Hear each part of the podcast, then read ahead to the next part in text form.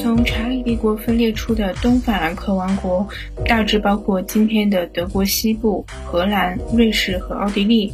这些地区在当时的地理上称为日耳曼，中文将其译为德意志，所以德意志王国就是日耳曼王国。公元919年，萨克森公爵被选为王，开始了德国的萨克森王朝。奥托一世时，德意志强盛起来。由于他帮助教皇平定内乱，被加冕为神圣罗马皇帝。从此，德国在中世纪被称为神圣罗马帝国，其地域包括了意大利北部。可是，这个光荣的称号给国家带来许多麻烦，而麻烦的来源则是皇帝和教皇的争执，国家和教会的争执。还有帝国内外王公诸侯的争执。教会认为，基督教和罗马帝国都有世界性，两者是重合的。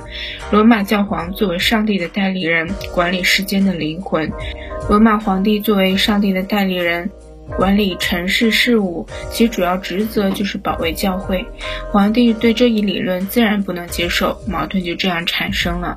从奥托一世起的三个世纪中，几乎每一位皇帝都亲自统兵直驱罗马，干扰教皇的选举，这让后者十分愤恨。皇帝长期出征，无暇顾及国内，诸侯趁机扩充实力。日益强大。到了红胡子腓特烈的孙子腓特烈二世时，德国的分裂割据状态基本确立。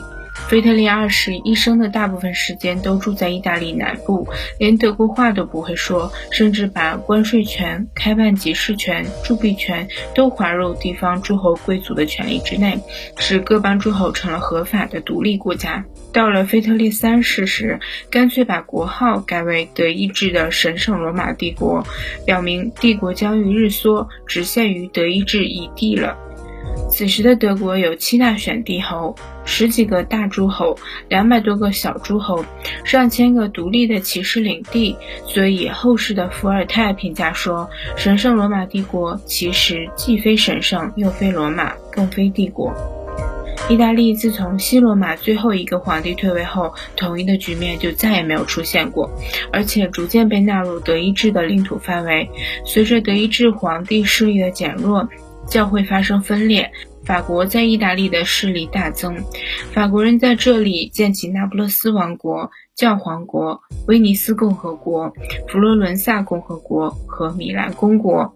虽然这些著名的城市都是法国人建的，但城市普遍由市议会掌握，而市议会又逐渐被意大利的大商人、银行家等贵族取代。